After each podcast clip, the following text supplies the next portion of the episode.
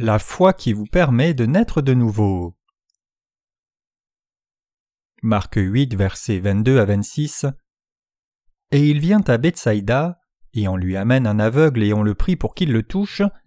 Et ayant pris la main de l'aveugle, il le mena hors de la bourgade, et lui ayant craché sur les yeux, il posa les mains sur lui et lui demanda s'il voyait quelque chose. Ayant regardé, l'homme lui dit Je vois des hommes, car je vois comme des arbres qui marchent. Puis Jésus lui mit encore les mains sur les yeux et le fit regarder, et il fut rétabli et voyait tout clairement, et il le renvoya dans sa maison disant N'entre pas dans la bourgade et ne le dis à personne dans la bourgade. Dans de nombreuses parties des Nouveaux et Anciens Testaments, Dieu nous explique ce que cela signifie de vraiment naître de nouveau.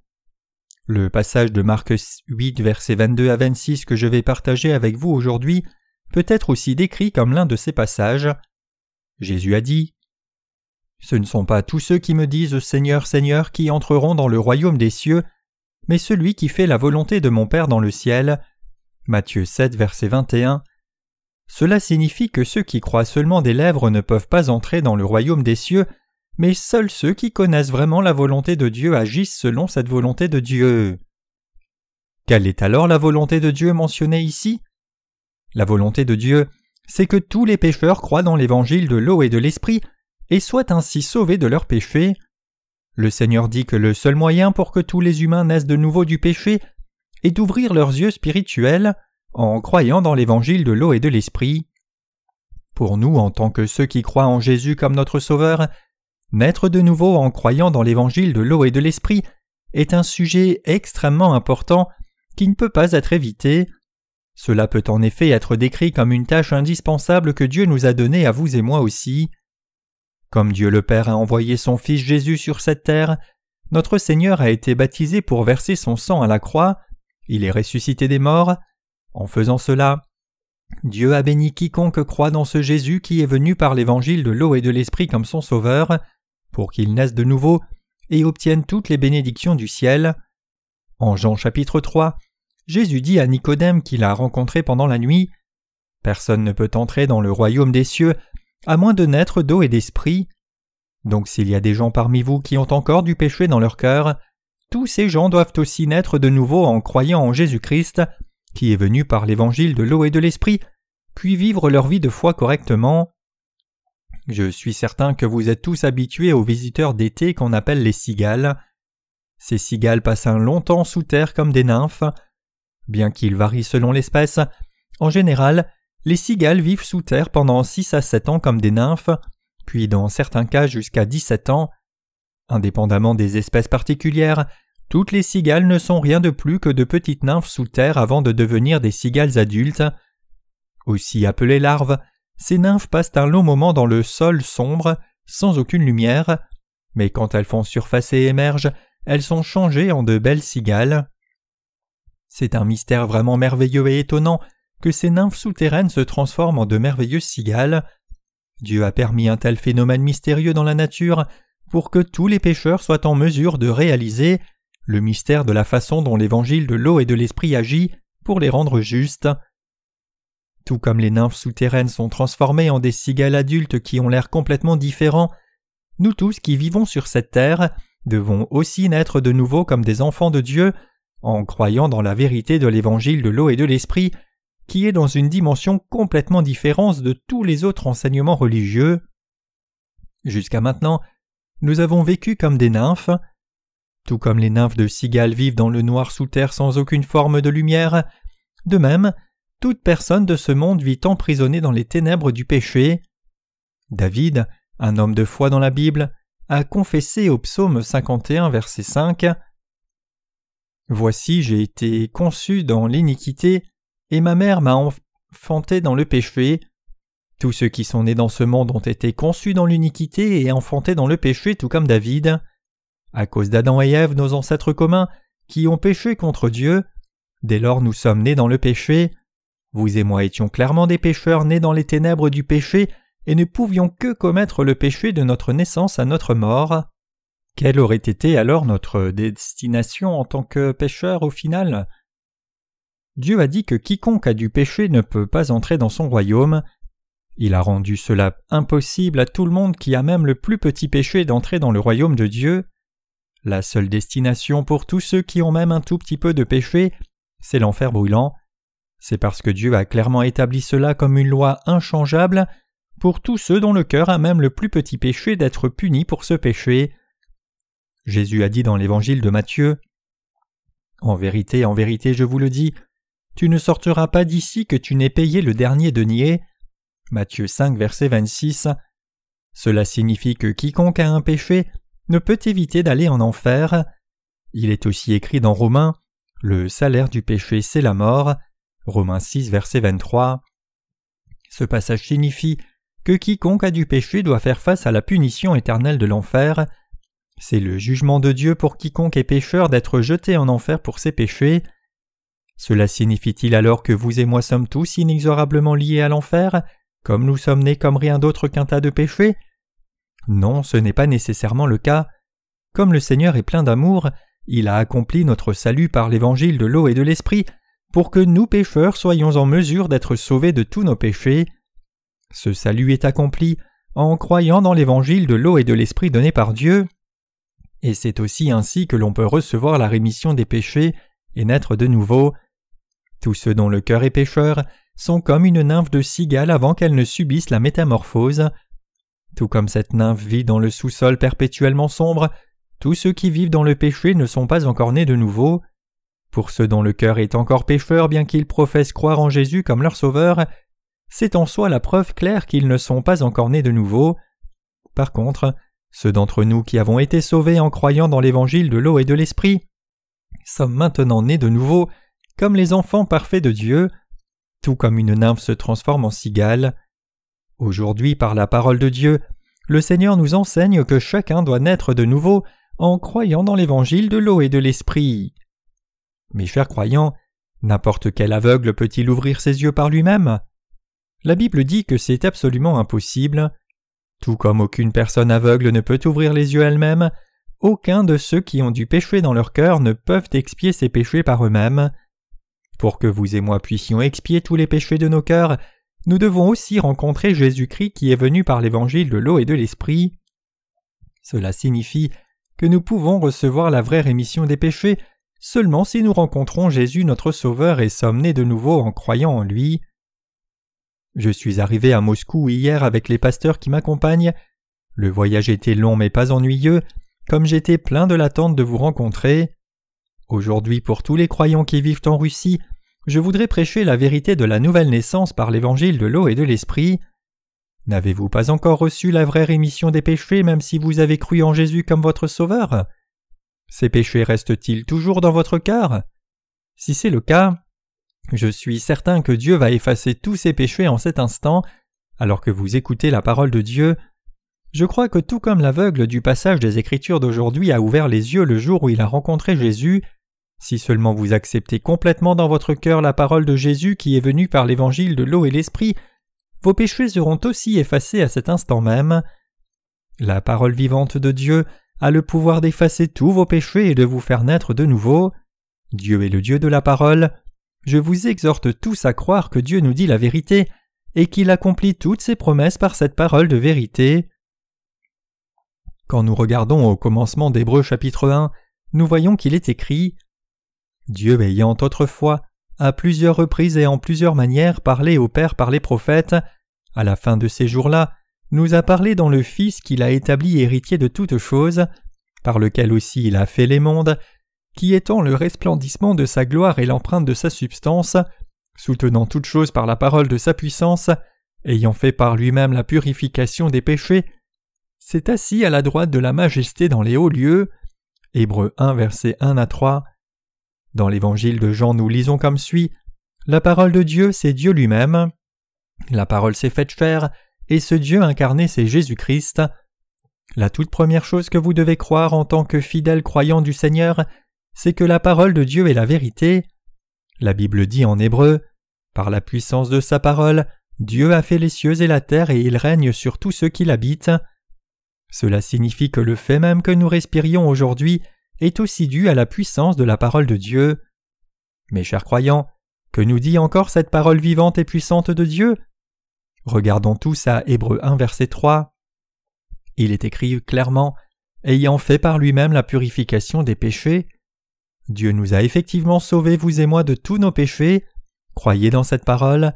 Alors par cette foi le Seigneur sera avec vous, il vous enseignera aussi l'évangile de l'eau et l'esprit, et il bénira ainsi votre âme pour naître de nouveau. Pour naître de nouveau, vous devez d'abord sortir de votre propre petit monde fabriqué avec vos propres expériences. Mes chers croyants, pour que vous naissiez de nouveau en croyant dans l'évangile de l'eau et de l'esprit, vous devez d'abord sortir du petit monde que vous avez fabriqué sur la base de vos propres expériences. En d'autres termes, vous devez vous libérer vous-même des confins de vos propres expériences pour accepter la vraie parole de Dieu sans aucun obstacle. Toute personne dans ce monde vit dans sa propre bulle, formée par ses propres expériences. Vous vivez tous aussi dans votre propre petit monde. Dans ce monde formé par les propres expériences, chacun s'y retrouve si bien qu'il peut aller partout facilement même les yeux fermés. Vous savez où se trouve chaque chose, même un aveugle peut vivre dans son propre petit monde sans trop de malaise. En vivant dans ce monde, nous avons tous accepté différentes doctrines chrétiennes ou expériences religieuses dans nos cœurs. Formé par cela, notre propre petit monde de foi est bâti sur nos propres expériences. La plupart des gens sont habitués à ce monde de fausse foi qu'ils ont connu, et ils y vivent plutôt confortablement, inconscients du fait qu'ils sont des pécheurs qui n'ont ni reçu la rémission des péchés, ni ne sont encore nés de nouveau. Cependant, mes chers croyants, si vous voulez vraiment que votre âme naisse de nouveau en croyant dans l'évangile de l'eau et de l'esprit, alors il est absolument nécessaire de sortir de votre propre petit monde. C'est parce que vous ne pouvez pas ouvrir les yeux à la vérité aussi longtemps que vous restez dans votre propre bulle confortable à laquelle vous êtes habitué depuis si longtemps. Aussi longtemps que vous restez dans ce petit monde de vos propres expériences, vous ne pouvez que continuer à vivre selon vos propres préjugés et intérêts. C'est très éloigné de la vie qui suit Dieu entièrement. Vivre dans la bulle de vos propres expériences est complètement différent de vivre selon la parole de Dieu. Ici, regardons au livre de la Genèse un court moment.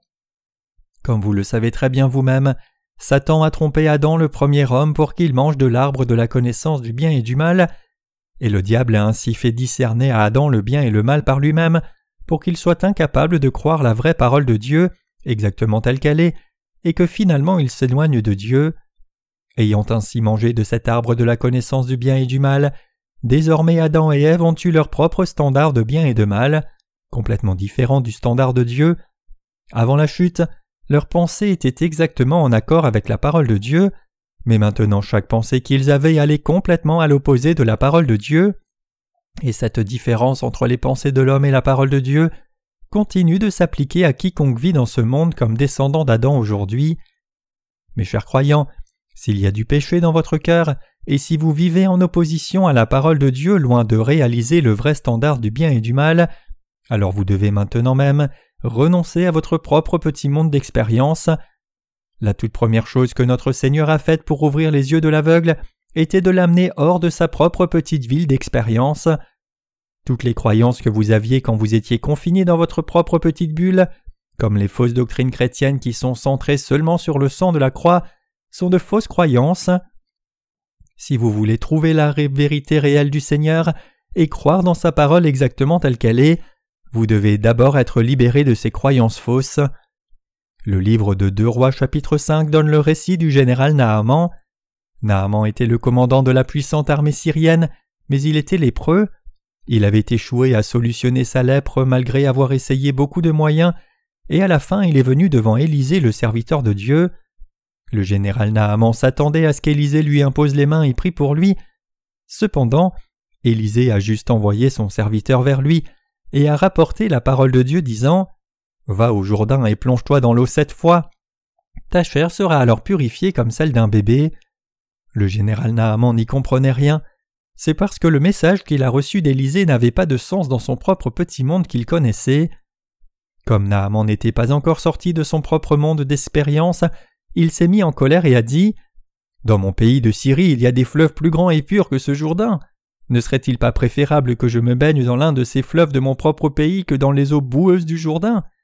Il se mit tellement en colère et se sentit si insulté qu'il pensa même revenir avec son armée pour envahir Israël et mettre ce pays en miettes. Ce général Naaman parle fort de chacun de nous vivant au présent, tout comme il préférait les grands fleuves purs de son propre pays, la Syrie, plutôt que les eaux sales et boueuses du Jourdain, nous pensons aussi que nous allons naître de nouveau si nous fréquentons une Église qui a une longue histoire et beaucoup de membres. C'est cependant une pensée erronée qui se confine toujours à notre propre petite ville d'expérience. Aucune Église du monde ne peut faire naître quelqu'un de nouveau, peu importe combien elle peut être grande et aux airs de palace. La bénédiction de la nouvelle naissance peut s'obtenir seulement dans un endroit qui prêche l'évangile de l'eau et de l'esprit selon la parole de Dieu. En d'autres termes, c'est seulement si vous êtes purifié de tous vos péchés en croyant dans l'évangile de l'eau et de l'esprit que vous pouvez être guéri parfaitement de votre lèpre spirituelle et avoir un corps sain comme celui d'un petit enfant. Mis en colère par le message d'Élisée lui disant de se baigner dans le Jourdain, le général Naaman ne pouvait pas calmer sa fureur, et comme mentionné, il pensa envahir Israël comme vengeance. Cependant, l'un de ses subordonnés l'a approché et lui a dit Général, si Élisée t'avait demandé quelque chose de beaucoup plus difficile, ne l'aurais-tu pas fait? Si c'est le cas, pourquoi ne pas croire la parole de Dieu puisque c'est tout ce que tu as à faire? Entendant cela, le général Naaman changea de position et crut dans cette parole. Il s'en alla au Jourdain et se plongea sept fois. Le fait que Naaman se soit plongé sept fois dans l'eau n'implique aucun effort humain ou acte de sa propre part. Cela signifie seulement qu'il a cru la parole. Autrement dit, Naaman est sorti de son propre petit monde d'expérience et a accepté la parole de Dieu exactement telle qu'elle était. Que s'est-il passé pour cette lèpre? Si vous êtes curieux, regardez 2 Rois 5 verset 14. Il se leva et se trempa sept fois dans le Jourdain selon la parole de l'homme de Dieu, et sa chair fut restaurée comme la chair d'un petit enfant et il fut pur. C'était seulement une issue prévisible que sa peau lépreuse soit complètement guérie comme celle d'un petit enfant. Spirituellement parlant, la lèpre mentionnée dans la Bible peut être interprétée comme la maladie du péché que tout le monde a. Tout comme le général Naaman a été guéri de sa lèpre en croyant dans la parole de Dieu exactement telle qu'elle était, c'est quand nous croyons la parole de Dieu exactement telle qu'elle est que nous pouvons aussi être purifiés de tous nos sales péchés.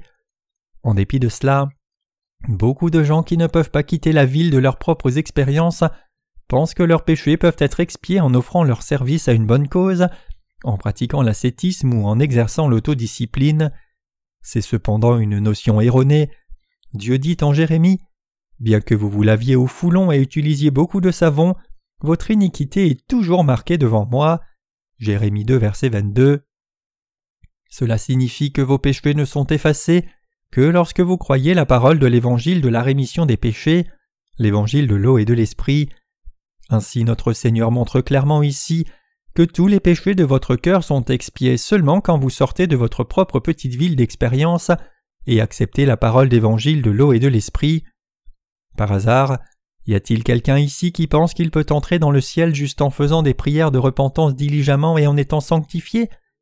Pensez-vous que vous puissiez aller au ciel si vous vivez juste vertueusement et gardez la loi de Dieu avec zèle? Êtes-vous encore incertain de l'authenticité de l'évangile de l'eau et l'esprit que Jésus vous a donné? Si c'est le cas, alors c'est l'indicateur même qui montre que vous n'êtes pas encore sorti de la petite ville de vos propres expériences. S'il y a quelqu'un qui pense comme cela, c'est le moment d'écarter de telles pensées de sa propre expérience. Vous devez sortir de votre petite ville. Tout ce temps vous avez cru au Seigneur avec zèle en vivant dans cette petite ville de vos expériences. Mais quelle est votre condition maintenant? Les péchés de votre cœur n'ont pas disparu, ils sont toujours là. C'est le moment pour vous d'échapper aux croyances erronées que vous gardiez car vous ne pouvez pas entrer dans le royaume de Dieu par cette foi de votre propre expérience. Il y a un seul moyen pour que quelqu'un échappe à ses péchés, et c'est de rencontrer l'évangile de l'eau et de l'esprit donné par le Seigneur, et croire dans cet évangile dans son cœur. Le général Naaman a été complètement guéri de sa lèpre une fois pour toutes, parce qu'il avait rencontré Élisée le serviteur du Seigneur, entendu la parole de Dieu, et cru dans cette parole exactement comme elle était. De même aujourd'hui, si vous croyez aussi dans votre cœur dans l'évangile de l'eau et de l'esprit, la vraie parole de Dieu, alors à ce moment même vous pouvez recevoir l'entière rémission de tous vos péchés et naître de nouveau. C'est pour cela que vous devez d'abord écarter toutes les croyances et pensées que vous aviez jusqu'à présent. Vous devez complètement sortir de la petite ville de vos propres expériences, écouter la parole de Dieu, et vous tenir à cette parole de Dieu par la foi. Dieu a montré clairement que quiconque a du péché ne peut pas entrer dans son royaume, et le seul moyen d'expier tous vos péchés, si je peux le répéter une fois de plus, c'est de croire dans l'évangile de l'eau et de l'esprit que le Seigneur vous a donné, et ainsi naître de nouveau. Spirituellement parlant, les nombreux aveugles qui apparaissent dans la Bible désignent les pécheurs. Ainsi, le fait que l'aveugle du passage des Écritures d'aujourd'hui ait ouvert les yeux en rencontrant le Seigneur signifie qu'un pécheur a été remis de tous ses péchés en rencontrant Jésus. En d'autres termes, cela signifie que par le Seigneur, un homme qui vivait dans les péchés et transgressions est devenu un enfant de Dieu, juste en croyant dans l'évangile de l'eau et de l'esprit qui a amené la vie à son âme. Ainsi, le Seigneur nous enseigne à travers sa parole que le seul moyen d'être purifié de ses péchés, c'est d'avoir foi dans l'évangile de l'eau et de l'esprit. Tout le monde doit être purifié des péchés de son cœur en croyant dans l'évangile de l'eau et de l'esprit sans faute. Bien que nous soyons nés comme des pécheurs quand nos mères nous ont donné naissance, si nous croyons dans l'évangile de l'eau et de l'esprit de Dieu, l'évangile de notre Père spirituel, nous obtiendrons la purification des péchés et serons nés comme des gens sans défaut, purs et justes. Pour que l'aveugle ouvre ses yeux, c'est-à-dire pour qu'un pécheur naisse de nouveau, deux choses étaient nécessaires. Quand nous lisons la Bible, nous pouvons trouver un récit similaire en Jean 9, versets 1 à 7. Dans ce cas-là, le Seigneur a craché par terre et fait de la boue avec sa salive, et éloigné les yeux de l'aveugle avec cette boue. Ces deux choses devaient se faire avant que l'aveugle ne puisse ouvrir les yeux. C'est plutôt étrange. Après tout, Josué aurait pu ouvrir les yeux de l'aveugle avec une méthode meilleure et plus présentable. Pourquoi la Bible dit-elle alors qu'il a craché par terre et fait de la boue avec la salive? Pourquoi le Seigneur a-t-il fait cela? Mes chers croyants, il n'y a rien marqué dans la Bible qui soit superflu. Dieu dit clairement que pas même un iota ou un tiré ne peut être changé dans sa parole jusqu'à ce que la terre et les cieux ne passent. Ainsi chaque parole de Dieu contient une vérité profonde, et ces vérités peuvent être clairement trouvées dans le récit d'aujourd'hui aussi. Le crachat ici désigne le jugement et la condamnation. Réfléchissez au fait d'insulter quelqu'un. Nous crachons sur son âme et le condamnons. En Jean chapitre 9, le fait que le Seigneur crache par terre et fasse de la boue avec la salive, puis oigne les yeux de l'aveugle avec la boue, signifie qu'il nous fait savoir que nous méritons d'être condamnés et jugés. Mes chers croyants, nous devons tous réaliser sans faute le fait que nous ne pouvons qu'être condamnés pour nos péchés. Nous devons clairement admettre devant la parole de Dieu que nous sommes destinés à l'enfer pour nos péchés.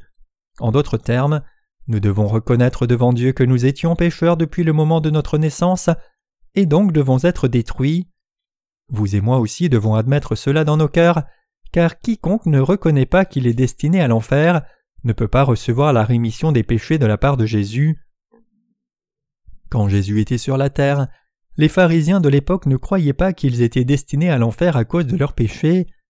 Même s'ils ont rencontré Jésus en personne, ils étaient incapables de naître de nouveau, et c'est parce qu'ils avaient manqué de réaliser leur vraie nature. Par contre, ceux dont l'âme est née de nouveau pour avoir rencontré Jésus avaient clairement reconnu qu'ils étaient des pécheurs liés à l'enfer à cause de leurs iniquités, et ils ont cru en Jésus comme leur sauveur. Le Seigneur a dit ceux qui sont en bonne santé n'ont pas besoin de médecins, mais ce sont ceux qui sont malades. Je ne suis pas venu appeler les justes mais les pécheurs à la repentance. Marc 2 verset 17. Cela signifie que le Seigneur cherche et guérit seulement ceux qui reconnaissent qu'ils sont pécheurs. Mes chers croyants, êtes-vous destinés à l'enfer à cause de vos péchés? Je vous exhorte tous à admettre cela devant Dieu. Notre Seigneur viendra alors chercher chacun de vous qui reconnaissez que vous êtes un pécheur dépravé. Y a-t-il quelqu'un parmi vous qui reconnaît franchement qu'il est lié à l'enfer? Levez la main si vous reconnaissez cela. Alléluia. Dieu prend vraiment plaisir en tous ceux qui ont levé leurs mains. Même pour ceux qui n'ont pas levé la main, je suis certain que beaucoup ont aussi accepté dans leur cœur qu'ils sont de graves pécheurs. Ils sont probablement trop gênés pour lever la main. Cependant, quiconque a du péché dans son cœur, c'est-à-dire tous les pécheurs, doit lever la main devant Dieu et reconnaître qu'il est pécheur. C'est seulement à ces gens-là que Dieu donne la parole de puissance qui expie tous leurs péchés et leur permet de naître de nouveau. C'est un non-sens complet de dire que l'on peut aller au ciel même si l'on est pécheur, ou que l'on peut éviter l'enfer même si l'on n'est pas né de nouveau. Ceux qui ont cette notion-là ne sont pas sortis de leur ancien monde maintenant. Dieu dit à son ami Abraham Quitte ton pays, ta patrie et la maison de ton père. Genèse 12, verset 1. Abraham a alors quitté son pays, sa famille et la maison de son père, c'est-à-dire qu'il a laissé sa propre ville d'expérience et a suivi Dieu seulement par sa parole, et pour cela il a été finalement béni par Dieu en abondance. Je suis certain que vous et moi devons aussi être comme cet Abraham. Les bénédictions de Dieu sont déversées sur ceux qui échappent à leurs croyances erronées et admettent face à la parole de Dieu. Seigneur, je suis effectivement pécheur, je ne peux qu'être jeté en enfer. Jésus dit clairement Heureux les pauvres en esprit, car le royaume des cieux est à eux. Selon ce passage, ceux qui admettent devant Dieu qu'ils sont pécheurs et par conséquent destinés à l'enfer sont pauvres en esprit, et leurs cœurs sont sincères et peuvent les amener au ciel. Saisissez-vous cela? Si c'est le cas, alors admettez honnêtement devant Dieu que votre cœur est pécheur. C'est pour nous faire réaliser cela que notre Seigneur a craché sur les yeux de l'aveugle. En crachant sur les yeux de l'aveugle, Jésus nous disait à nous Vous êtes tous destinés à l'enfer car vous avez tous du péché dans vos cœurs. Qu'a fait Jésus ensuite? Il a mis les mains sur l'aveugle et a touché ses yeux. Alors la vue de l'aveugle a été restaurée et il a tout vu clairement. Les yeux de quelqu'un sont la fenêtre de son cœur. Le Seigneur a aussi parlé de l'importance du cœur, disant La lampe de tout le corps, c'est l'œil. Matthieu 6, verset 22. Le fait que le Seigneur ait mis la main sur les yeux de l'aveugle la lampe de son cœur, signifie que le Seigneur a enlevé tous les péchés dans son cœur. Le fait que Jésus ait mis ses mains sur les yeux de l'aveugle contient une signification spirituelle très importante pour nous.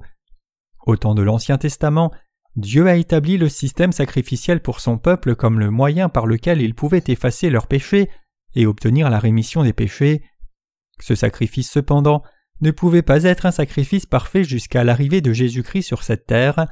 C'est parce que peu importe combien diligemment quelqu'un faisait ses sacrifices à Dieu, ses péchés n'étaient pas complètement expiés de son cœur. Réfléchissez-y. Les péchés de votre cœur ne disparaissent pas peu importe avec quelle ferveur vous pouvez croire en Jésus et combien diligemment vous faites des prières de repentance? Bien que beaucoup de pasteurs enseignent à leur assemblée que c'est possible, en réalité, aucun péché du tout n'est expié par vos propres prières de repentance, il n'y a pas de récit où que ce soit dans la parole de Dieu qui enseigne que vos péchés soient effacés par vos prières de repentance. Dieu dit seulement Car la vie de la chair est dans le sang et je vous l'ai donné sur l'autel pour faire l'expiation de vos âmes, car c'est le sang qui fait l'expiation de l'âme. Lévitique 17, verset 11.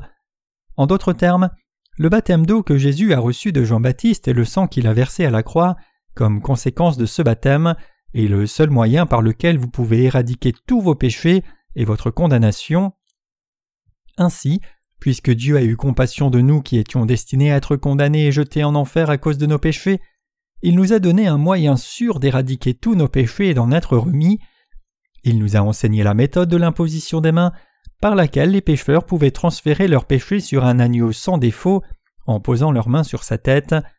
Quand nous regardons au livre du Lévitique dans l'Ancien Testament, nous pouvons voir beaucoup de passages qui disent comment les péchés de quelqu'un ont été transférés sur un agneau en posant les mains dessus.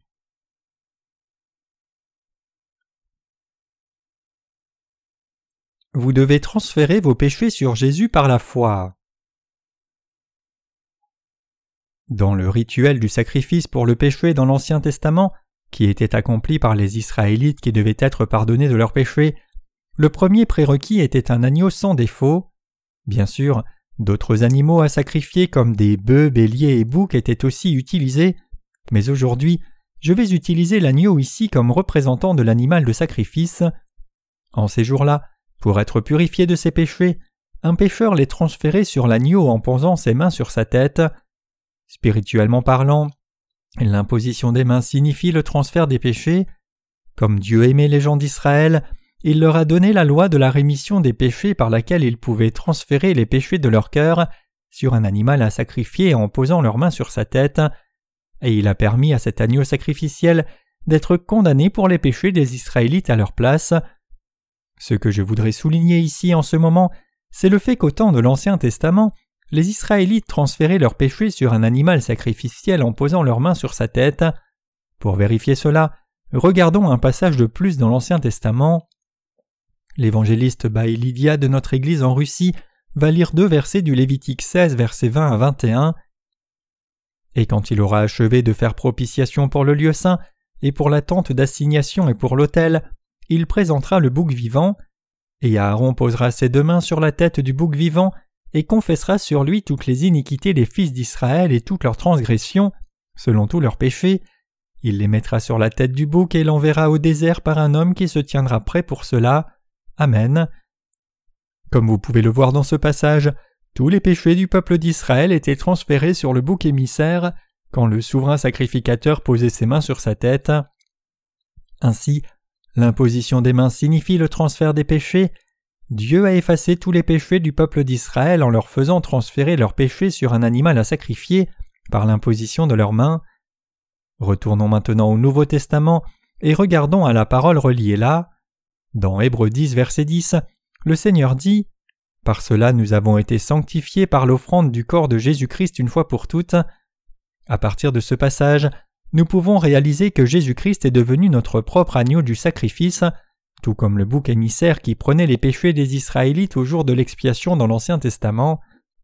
Jésus est l'agneau de Dieu, qui est venu sur la terre pour porter les péchés de toute personne dans ce monde, une fois pour toutes, en étant baptisé par Jean-Baptiste, et pour effacer tous les péchés de chaque pécheur, il a versé son sang et il est mort à la croix. Jésus est le Fils de Dieu qui est venu sur la terre il y a environ deux mille ans, c'était pour prendre tous vos péchés et les miens par son baptême que ce glorieux Jésus est venu sur cette terre, incarné dans la chair d'un homme. Quand Jésus est venu sur cette terre, il a été baptisé par Jean-Baptiste. Matthieu 3, versets 13 à 15.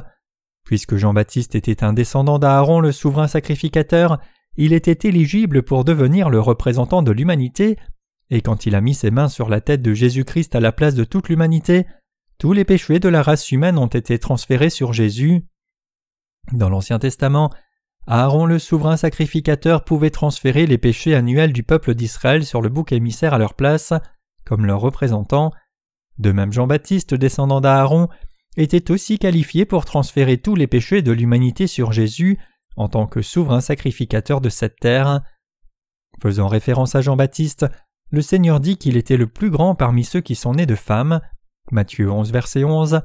Jean-Baptiste est le représentant de toute l'humanité, y compris vous et moi. C'est parce que Jean-Baptiste a baptisé Jésus au Jourdain que les péchés de toute l'humanité ont été transférés sur Jésus. Spirituellement parlant, le baptême a la même signification que l'imposition des mains. Autrement dit, Jésus a été baptisé sous la forme de l'imposition des mains. Si Jean-Baptiste, le représentant de tout homme et femme, a posé ses mains sur la tête de Jésus, cela ne signifie-t-il pas alors que tous les péchés de chaque personne de ce monde ont été transférés sur Jésus? Bien sûr que oui. Je sais qu'il y a des personnes qui ne peuvent pas croire cette vérité. D'autres peuvent aussi dire que c'est simplement au-delà de leur entendement. Cependant, leur incrédulité vient du fait qu'ils n'ont pas encore échappé à leurs propres pensées, qu'ils ont forgées par leurs propres expériences. Si vous vous libérez de tout ce que vous avez cru jusqu'à présent, et croyez plutôt la parole de Dieu seule exactement telle qu'elle est, alors toutes ces choses seront gravées dans votre cœur comme la vérité claire et sans ambiguïté. Dieu dit dans Matthieu 3 verset 15 que Jésus a ainsi accepté tous les péchés de ce monde par cette méthode, c'est-à-dire en étant baptisé par Jean-Baptiste. À travers ce baptême, tous les péchés de ce monde ont été transférés sur le corps de Jésus une fois pour toutes, transcendant le temps et l'espace. Ce n'est autre que la puissance de l'évangile de l'eau et de l'esprit qui constitue la vérité et la vie. Dieu le Père a effacé tous vos péchés une fois pour toutes par le mystère de l'imposition des mains et le baptême de Jésus. Donc si nous croyons réellement au Seigneur, c'est seulement notre devoir naturel d'apprendre la parole de l'évangile de l'eau et de l'esprit et de vivre en mettant toute notre foi dans cet évangile. Le Seigneur a dit Si vos péchés sont comme le pourpre, ils seront blancs comme neige, et s'ils sont rouges comme le cramoisi, ils seront comme la laine. Ésaïe 1 verset 18 comme nous avons maintenant reçu la rémission des péchés et sommes devenus blancs comme neige en croyant dans l'évangile de l'eau et de l'esprit, nous ne devons jamais retourner à notre propre petit monde de l'expérience passée. À chaque moment qui passe, jusqu'au jour de notre dernier souffle, nous devons tous nous confier dans l'évangile de l'eau et de l'esprit qui a effacé nos péchés et nous a permis de naître de nouveau. et par cette foi, nous devons suivre le Seigneur.